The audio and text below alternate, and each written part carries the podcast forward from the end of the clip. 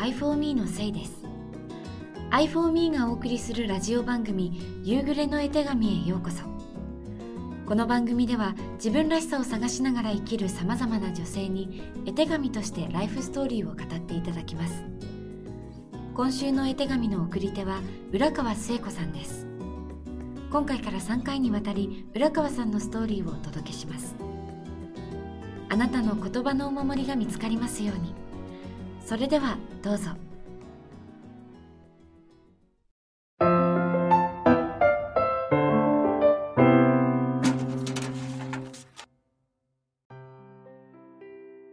本日は浦川聖子さんにお越しいただきました。浦川さんよろしくお願いします。よろしくお願いします。はい、えー、まず簡単にちょっと自己紹介をお願いしてもいいですか？えー、っと私はもともと小学校の先生になろうという志を持って現場で一生懸命子供に向き合ってきたつもりです。その後、いろんな縁があって、教育行政とか、知事部局で子供の政策とか、そういう取り組みをした後、あの、保育者養成の短大に行って終わったというところでしょうか。ずっとこう教育の現場で。はい。走ってこられた。浦川さんなんですが、今日は、えー、浦川さんにいろんなライフストーリーを、えー、お伺いできたらなと思っております。すごく楽しみにしていました。よろしくお願いします。はい、ありがとうございます。はい。それでは、あの、まずさ早速最初の、えー、質問なんですけれど、学生時代からをこう振り返って、今の自分に一番強く影響したなと思うエピソードって何かありますか？あの、先ほども申し上げたんですが、あの、小学校の時からも先生になるっていうのを決めていたんですね。うん、それでも教育、先生になるためのあの進路で突き進んできたんですが、昭和44年長崎が、県が国体の年だったんです。はいはいはい。それで私たちは、あの、国体に出る競技記録を持たないもんだから、たくさんの競技記録を持ってる人たちを教師とか市役所の職員で採用してるんですね。はいはい。だから、競技記録っていうのはスポーツの経験ってことですか？スポーツの、そうそう。はいはいはいはい。スポーツの記録者。あ、記録なんか。国体開催権が優勝しなきゃならないという一つの流れの中で、教員で大量を採用してるもんだから、あのそういう記録を持たない私たちは、うん、あの国体が終わるまで待てという自宅待機の合格通知なんですね。え。ー、先生。それ、うん、まだそのすぐには先生になれなかったってことですか？なれなかった、え。ー、だから臨時の再試験、えっと、産休補助教員などをしながら10月を待とうと思ったけど、なんだかそのちゃんとした先生になることを夢見ていた私にとって、その半年間っていうのは、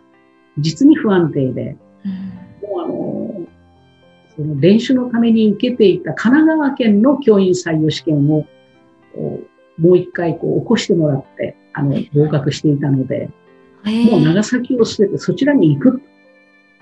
そういうことで神奈川県の教員に行ったんです。そうだったんです。か私それ、うん、そしたらですね、全くあの、長崎県の島原半島のああいう地域で育ってきた私にしてみれば、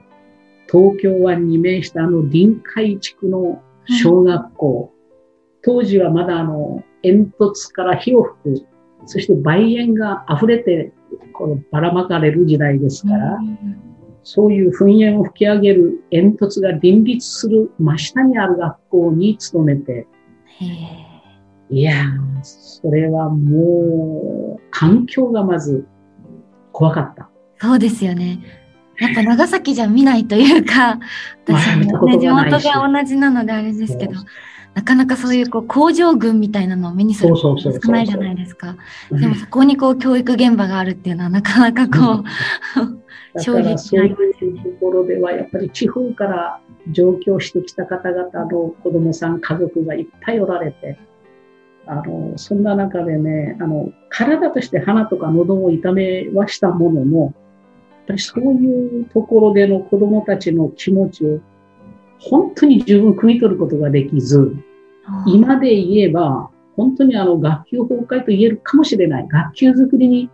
がうまくいかない。それがものすごく必死だったし、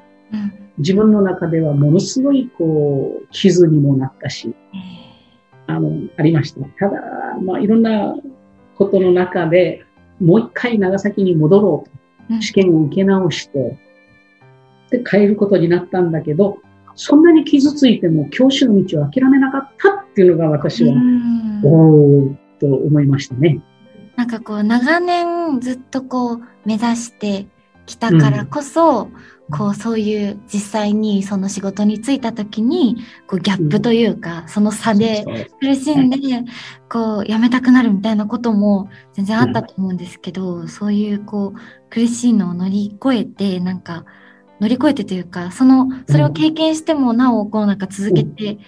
きた理由というか、それでもなんか先生がやりたかった先生にこだわったなんか理由ってあるんですか、うん。それはやっぱり小学校の時に、あの、貧しい友達とか、体の弱い子供たちとかが、やっぱりあんまり大事にされないのがあったのね。だから、そういう子たちを本当に大事にしていくためには、なんていうのかな、昔はまたいろんなひいきっていう言葉もあったりして、あの、そういったことに対してものすごくこう、これじゃいけないというのが強く残って、先生になってそういう子供たちとかの味方になりたい。それが心の奥にあって。だけど、その、神奈川県に行って、まあ本当にあの、ボロボロになった2年間だったんだけど、まあ回り道の人生ではあったけれど、これが今の私を育ててくれた原点になってる。そういう意味では、あの、最も私も、あの、影響を受けたエピソードは、そこかなと思ってます。そうなんですね。私、ちょっと神奈川で、その、うん、学校の先生されてたっていう話あの初めて伺って、うん、そう実は浦川さんとは、あの私はずっとあの昔からの お知り合いというか、うん、私がすごくお世話になった方の一人でもあるんですけどあの神奈川で先生されてたっていう話をちょっと初めて聞いたので びっくりしました。あの長崎が中心でずっと長崎で先生されてきたって思ってたので、うん、神奈川でもそんなご経験があったんだなと思ってびっくりしてるんですけどなんかこう神奈川から長崎に戻ってきてもう一回その先生をやるってなった時に何かこう、そこで心境の変化があったりとかこう覚悟したことがあったりとか、そういうことってありました、うん、あの長崎を受け直そうとした時にはもう体がやっぱり鼻の問題、肺炎による喉とかのはい、あの異常を感じたもんだから、それともう一つは教育ってこんなもんじゃないよなっていうのもあったりして。そしてもう一度2年後に採用試験に受けて帰ってきたんですが、あの、それはやっぱりその2年間で本当に学んだのは、うん、あの、子供たちもやっぱり育ってきた環境が違うんだから、うん、こうあらねばならないという目線でしか子供を見てなかった。しかし、子供たちは自分の気持ちを汲み取ってくれるような先生を求めているということに初めて気づいた。それが一つと、あの、何かがトラブルとか問題が起きたときに、本当にあの A4 の4分の1ぐらいの狭い紙を配って、どうして起きたの？なぜそうなったの？っていうことを書かせたりしていくうちに、ああ、子供はっていうか人は、口では嘘が言えても、文章っていうか書くことについて嘘つけないんだってことを発見しました。うん、そうなんだ。だから子供のあの、まあ、生育歴だとか生活背景だとかそういったことを分かった上でよく子供の気持ちを理解してあげるということの大事さとやっぱり書かせれば人間本当嘘自分に文章っていうのは自分の鏡のようなものでしょうかね。嘘つけないんだなっていうことで、これがもう今、その長崎に帰ってからは、いろんな課題がある学級は手を挙げて受け持ちました。その二つがあったから、学級づくりは成功していったなっていう。まあ、そういう意味でいけば、本当に回り道の人生だったし、ボロボロになった経験が、傷ついた経験があるけれど、やめないで、志を貫徹した、あっぱれだったなと今思います。うん、よくあの時やめなかったって。そう。うん、でもそれだけこう、うん、苦しい思いをしても、こういろいろ工夫をしてみたりとか、あとやっぱその、うん、こう自分が思ったことをっていうか、自分がこうあるべきっていうのをこう押し押し付けるじゃないですけど、こうそれを示してそこに導いていくというよりは、こう子供が思ってることを汲み取ろうとするっていうのは、なんかすごく、やっぱそういう先生が近くにいてくれたらすごい心強いだろうなっていうのを思いましたし。まあ、大学の勉強は教育論を語る時でもこんなもんだ、こうあるべきだ、うんうん、倫理や道徳もくあるべしという学びだけするわけね。うん、それを伝えればみんな100%等しく聞いてくれるものと思って卒業するわけ。全くそれは使えない。その大学で勉強した、うん、そういうことが使えなかった。全く使えない。使えない。そういうことだ。もう、その実際に先生になって子供と向き合って初めてそうやって気づけたことがすごいたくさん、うん、子供と向き合ってっていうよりも子供からあの先生違うよっていう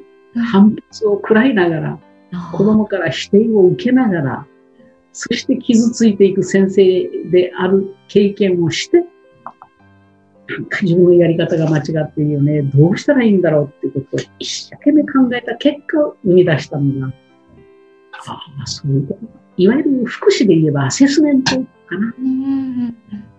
そこが決定的に足りなかったなと思います。その子供から学ぶじゃないですけど、そう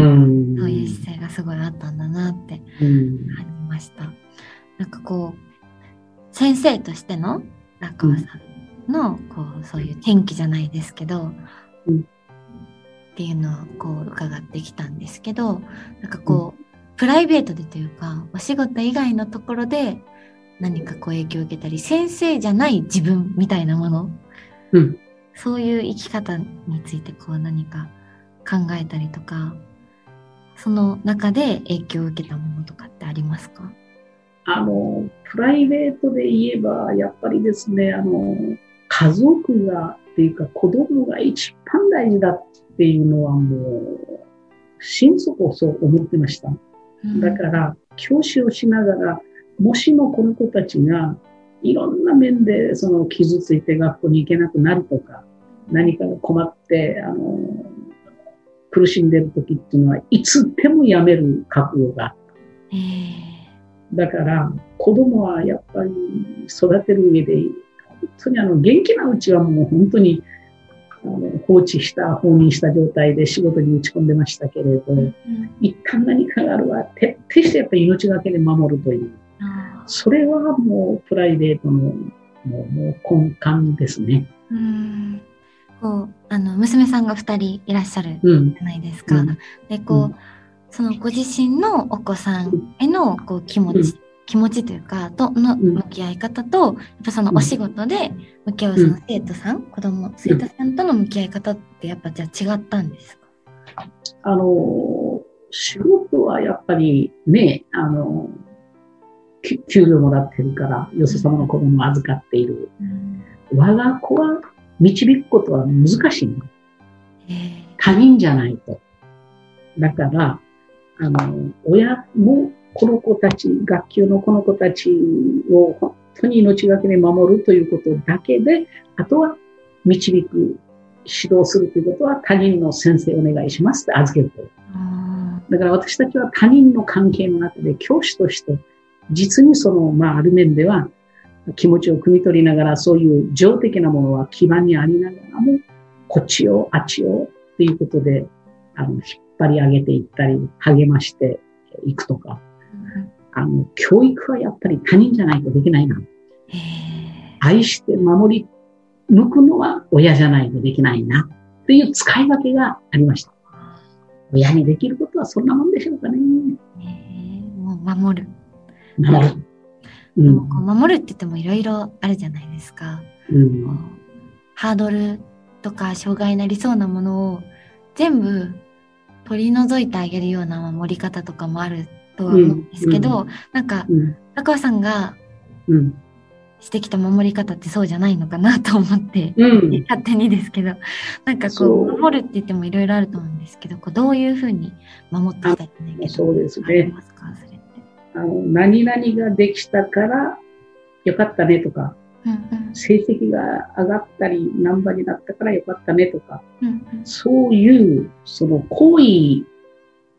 で守るとか、うんうん、そういうことじゃなくて、うんうんうん、本当に命がけで出産するわけね、子供ってね。はいはい、もう本当、あの、奇跡的な命を生み出すわけだけど、うん、あの、この子が誕生、あの、あのでき、なんて言えばいいかな。うちの長女は逆子だったんだけど、はいはい、この子が、もしも本当こう、出産の間にトラブルが起きたら、私が死んでもこの子だけは助けてくださいというのが出産中の陣痛の間にありました。だから命がけで生み出した命なのね。その子はやっぱり母親の守り方っていうのは命で守るという。それは継続してるんです。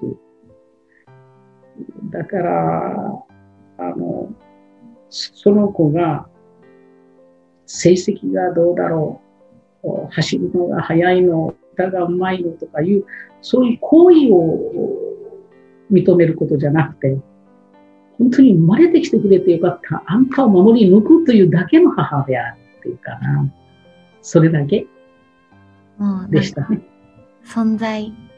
そうそうそうそう。のものを愛してる。そうそうそうそう。存在。まあ、あの、かっこつけて言うならば、その、うん、doing じゃなくて、being を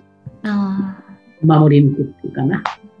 そんな感じのような気がしてきおりましたね。うん、なんか、愛に溢れた本当に子育てというか、ね、こう、ご自身、あの、お仕事でも、こう、お子さん、うん、子供さんとこうやっていらっしゃったからこそ、こう、またなんか、子育てするっていうことに対して、すごく格別の気持ちがあったのかなっていうふうに、感じたりしますね。ありがとうございます。すごくあのこうお仕事でもプライベートでもこう今の中川さんを作ったじゃないですけど今の中川さんのこう生き方の、うん、こう道しるべになったエピソードで、うん、すごい伺えて私も初めて聞いたこともたくさんあったので すごく敵だなと思って伺ってました。ありがとうございます。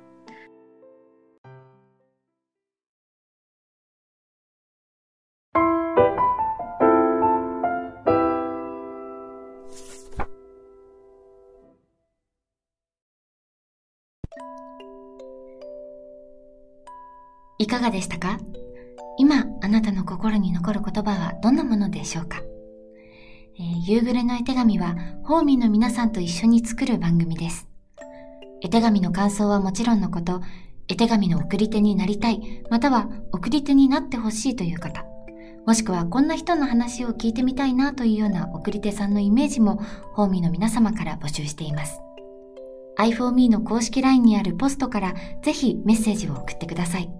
お待ちしております。それではまた次の夕暮れ時にお会いしましょう。さようなら。